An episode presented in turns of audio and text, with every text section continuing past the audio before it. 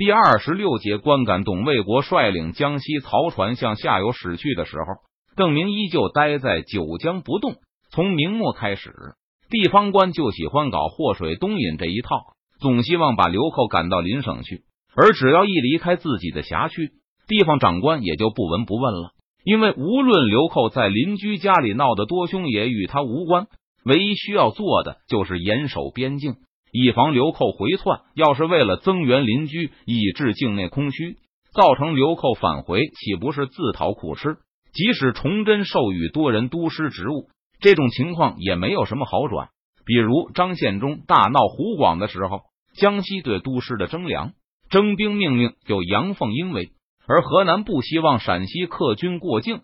等张献忠进入四川后，就轮到湖广文武对追击失去兴趣。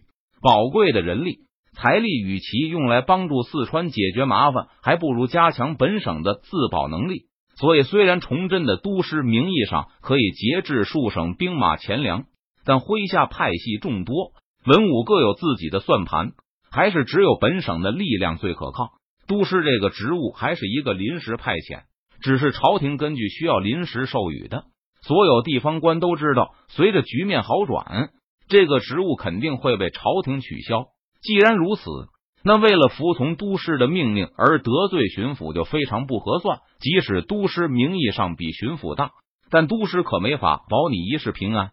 因此，各省的下级官吏仍然在外省利益和本省命令前，都会毫不犹豫的选择后者。都师可以下命令给一省巡抚，但如果巡抚杨凤英为都师，其实是毫无办法的。满清入关后，对地方官员采用了更严厉的问责制度，这无疑会的大大加强官员自保的心理。为了抵消这种害处，经过研究崇祯的得失后，满清加强了总督的权力。两江总督、镇民总督、湖广总督、两广总督、川陕总督，满清治下这些总督握有两省的军政大权，权力不在明末的都师之下。而且和明末的都师不同，这不再是一个临时的派遣，而是一个常设的职务。川陕总督这个职务后来被废，因为满清朝廷琢磨了一下，觉得同时拥有四川、陕西、甘肃、宁夏的总督的权力大的吓死人，就把四川分出来，专设四川总督。这样，若是一省受到攻击，他至少可以指望另外一个邻居省份的全力支援。两省的力量非常可观，现在邓明就是倾力出动，也未必能够夺取整个湖广，所以只能满足于威胁武昌，利用张长庚的私心占一些便宜而已。在更大的范围上，不同总督之间依旧存在明末那种不同省之间的矛盾。敌人实力弱小还好，为了争夺功劳，两位总督可能竞相出兵攻打；但当敌人实力强大的时候，比如现在的邓明集团，两江总督和湖广总督就做不到京城合作，而是希望邓明待在邻居家里，而不要来自己这里惹事。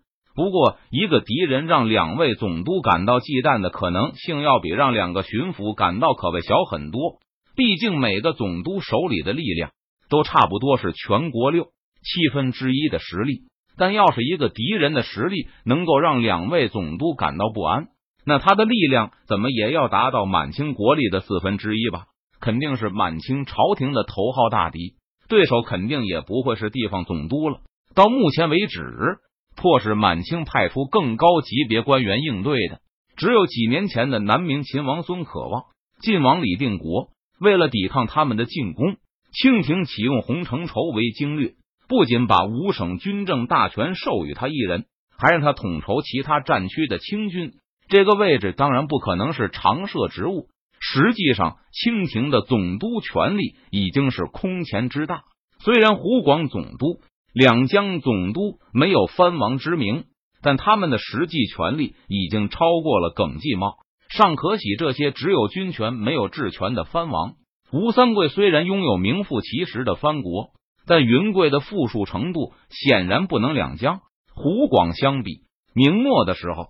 两省的交界处，对农民军来说，并非最安全的地方，而是相当的危险。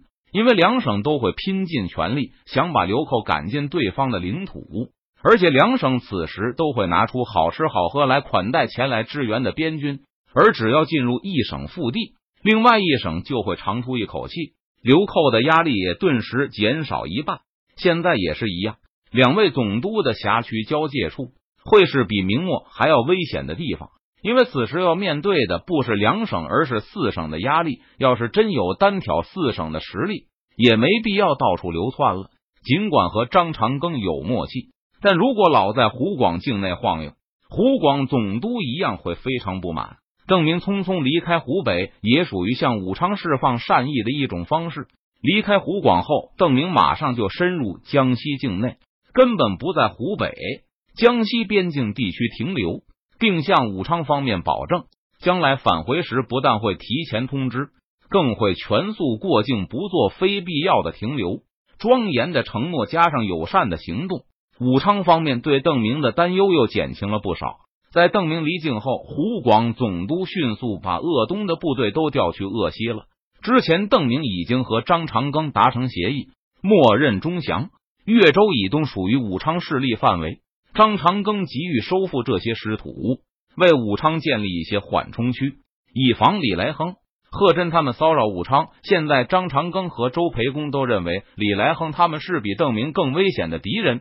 因为奎东众将不懂得双赢，一心想要吞下整个湖北。好吧，张长庚知道邓明最终也会尝试吞并湖广，但只要那时湖广不是张长庚的势力范围，那他也无所谓。进入江西境内后，邓明的敌人就剩下两江总督一人了。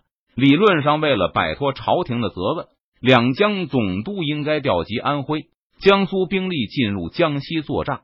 把邓明就地歼灭，或是赶回湖广总督的地盘上去，同时还会动员安徽、江苏的财力，全力支持这场战争。可是，等等，现在的两江总督是谁？现在没有两江总督，只有代理两江总督衙门事务的蒋国柱蒋巡抚，而与他竞争两江总督一职务的最大敌手，正是现任江西巡抚张朝。因此，邓明在九江待得非常自在，根本没有感到丝毫的压力。肯定见不到安徽、江苏的一兵一船。实际上，这两省有没有兵舰也很可疑。以前郎廷佐在位时，南昌对南京是亦步亦趋，可以缩减自己的军费，提供给南京。毕竟，安徽、江苏都面临张黄岩的军事压力，而江西一直很太平。那时，每岁南昌提供给苏松水师的经费，比拨给江西水师的银子还多得多。江西本省的水师规模很小，和安庆、苏州的水师一样，都是地方府一级的水师。但上次郑成功和邓明联手大闹南京后，南昌方面也有了自己的打算。受到严重兵祸的安徽、江苏两省损失远比江西惨重，之后还需要负担达速的后勤。蒋国柱曾希望张朝一如既往的削减江西军费支出来补贴南京的财政，但这次张朝却搬出了一大堆理由，拒绝再把本省军费交给南京统一支配。南昌方面先是借口邓明在归途上和江西兵交过战，所以无法帮助蒋国柱承担达速的军费，后又不惜投入重金想把江西水师建设成一支省级舰队。却不肯拿出一两银子帮蒋国柱去重建苏松水师，江西水师的将佐也摩拳擦掌，满心盼望张朝能够入主江宁。那时他们就可以摇身一变，成为两江总督的直属部队，这倒也方便。只要把苏松水师的旗号一打就成了。关闭在等待张黄岩回信的同时，邓明全力进行的新兵训练。攻破九江后，明军缴获了大批的船只。现有的水手已经难以操纵，除了尽力招降被俘的江西水兵外，邓明还不得不招募江西人参军。长江从江西境内通过，又有鄱阳湖这样一个大湖，江西并不缺乏水手，但这些人并不是合格的士兵。训练了半个月后，这些新兵仍然无法胜任水兵一职。这当然也是因为邓明对士兵的要求远远高于江西陆营。就是那些被俘的江西水师水兵，能够达到人堂和木坛标准的也十中无一。除了水兵以外，明军还需要补充一些府兵。来报名参军的丁壮中，有一些人单纯抱着骗吃骗喝的念头，这些人被甄别出来后，迅速的轰走了。除了这种人以外，还有一种也是明军不需要的，那就是故土难离的人。如果明军长期占领九江，甚至向南昌发起进攻，这种士兵就会愿意留在明军中。但若是邓明离开江西时，他们也肯定会大批逃亡。他们的文化课学习的如何了？邓明听完任堂的募兵报告后，就问起这些明军不打算立刻吸收的丁壮。对于那些来骗吃骗喝的人，邓明招待他们吃了一顿饭，然后才客气的请他们离开。这些愿意当兵但不愿意背井离乡的人更多。邓明并没有简单的驱逐了事，而是下令给这些士兵上文化课。十以内的数字至少都认识了一半了吧？任堂答道：“这些投军的丁壮当然没有进行军事训练，人数又数以千计。邓明没有那么多资源去教授他们文化知识，所以他们识字的进度很慢。嗯，等他们认识所有数字和百、千、万后，再教他们认识十、金、两、钱、分，然后就可以让他们走了。遵命。”任堂对这个命令很满意。作为一个江西人，他很高兴邓明能够善待江西百姓。任堂这个世人同样没有把不从事生产的商人放在心上，而邓明也很小心的把统购统销这件事轻描淡写的一笔带过，把这些人留在军营中供给他们饮食，当然也是一笔支出。不过邓明暂时还承担得起这笔负担。目前所有支出都是出自九江的库房。以往起义军喜欢开仓放粮，用来收揽民心，向百姓说明义军是平民的朋友而非敌人，而且这也是招揽丁壮的有效手段。很多穷人就是因为能在军中吃饱饭这个希望而投军的。根据元宗帝、刘体纯等人的描述，这是一种代价高昂的收买人心的方法。以李自成在洛阳开仓放粮为例，听说此事后。洛阳周围府县的百姓扶老携幼而来，见到仓库里小山一般的粮食后，这些远途而来的百姓拼命的往口袋里装，直到他们再也无法背动为止。离开仓库没有多久，百姓就会发现他们根本无法把这么多粮食运出城，于是就开始抛弃其中的一部分粮食，勉强把剩下的背出洛阳，又走不动了，只好再忍痛扔下一些。挣扎着又走出数里，再次停下，抛弃部分粮食。为了返回家乡来取粮的百姓，抛弃的粮食高达他们从洛阳仓库中取走的七成。当时洛阳周围道路两边地面上都是白花花的粮食，这都是元宗帝和刘体纯亲眼所见。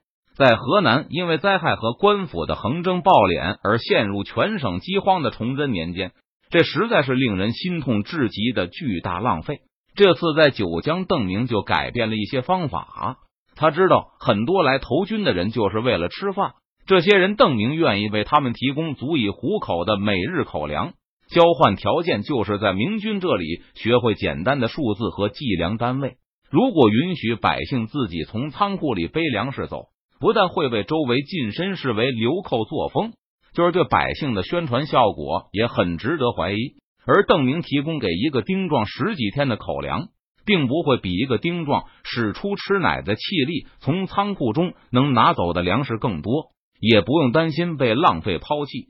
这些人在明军军营中要待上十几天，对明军的好感肯定也会高于简单进仓库搬一趟粮食强。这些简单的数字和度量单位也肯定会被他们经常用到。而每当他们用这些技能时，就会记起，这是明军给他们一出。任堂的主要工作是募兵、甄别和进行宣传。那些被认为可靠的丁壮，就会交给周开荒进行训练。从攻克九江到现在，连同吸收的俘虏，明军获得了六千新兵，其中两千是水手，完全没有战斗力，远远不能与我们的常备军相比。即使再训练一个月，也达不到提督的要求。在返回督府前，他们只能被当作府兵使用。和邓明从张黄岩那里得到的义勇军不同，这些江西兵战斗意志、士气都要差得多，更是毫无战斗经验。在周开荒看来，甚至还不如成都那些参加过军训的童秀才。如果把这些人编入战斗部队，肯定会拖累现有的明军部队。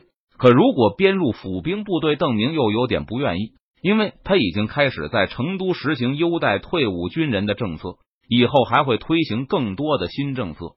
要是这些新兵没有为军队贡献什么力量，就享受这些政策的益处，老兵们可能会心生不满。就是邓明本人也觉得这恐怕不公平。既然如此，那先不要把他们编入军队，不称他们为士兵，也不要授予他们军衔。邓明想了一会儿，对周开荒说道：“就明白的告诉他们，他们还达不到我军对士兵的要求，我军不愿意让他们上战场送死。问问他们愿意不愿意先作为民夫为我军效力？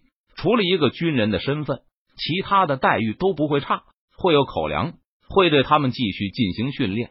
等他们满足我军对士兵的要求，就可以成为正式的军人。”周开荒和任堂都认为这不会是什么大问题。这些丁壮对名义看得不重，其中有一些是想靠从军博个富贵出生。只要继续提供训练和加入战斗部队的机会，他们也不会失望不满。给这些民夫的任务就是把我们多出来的船只都驾驶运回四川。既然这些人暂时排不上大用场，邓明就打算把其中的大部分送回四川。四川有逐渐规范的军训制度，比在这里进行训练成本低。也更安全，还可以在闲暇时从事生产。途径湖广的时候，把瓷器卖掉一些，换成银子带回九江来。湖广、江西粮食产量都很大，邓明根本不需要担忧军粮问题。由于邓明长期以来一直坚持用银子购买粮食，一些地方上的小近身地主很早就派人送信给邓明，希望能够承担明军一部分的粮草供应，价格不会超过市价。如果邓明需要的量大，银子的成色好，他们还可以给邓明一些折扣。虽然邓明为了垄断江西土产贸易，已经开始严格检查过往船只，阻止江西本地航运，但临近的近身都不觉这有什么。世人自古以来就不承认流通对生产有刺激作用，认为流通是不重要，甚至是无价值的，生产才是一切。九江这里的近身同样鄙视不是生产的商人，过往于此的商人和本地人也没有太多的关系，更不会大量购买他们的粮食，远远无法同邓明的采购量相比，所以他们并没有感到利益受到了触犯，更不用说邓明也没有强抢商人的财货，只是以防备奸细为借口禁止通行，这在近身们看来不但理所应当，而且相当仁慈。这些地方上的小近身，就算出售粮食，根本仍然是在用土地进行生产。没有人意识到商业与农业不同，流通是其创造财富的唯一手段。阻止流通就是彻底扼杀了商业。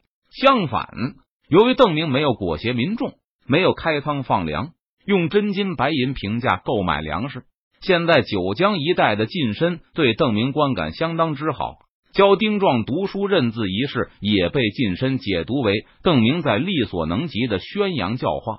没有报纸，几乎没有人口流动，也没有中小学校。这个时代，民众对这个世界的了解几乎全都从近身那里而来。由于他们对邓明印象不错，九江一带的百姓对明军也没有畏惧感，知道他不是杀人放火、奸贼掳掠的闯气之流。现在打着红旗的军舰停在江边时，很快就会有大量的百姓划着盛满江鱼、蔬菜、柴禾的小船到明军船边兜售。虽然是在敌境内行军，但却如同在友好的领土上一样。只要有银子，完全不必担心后勤。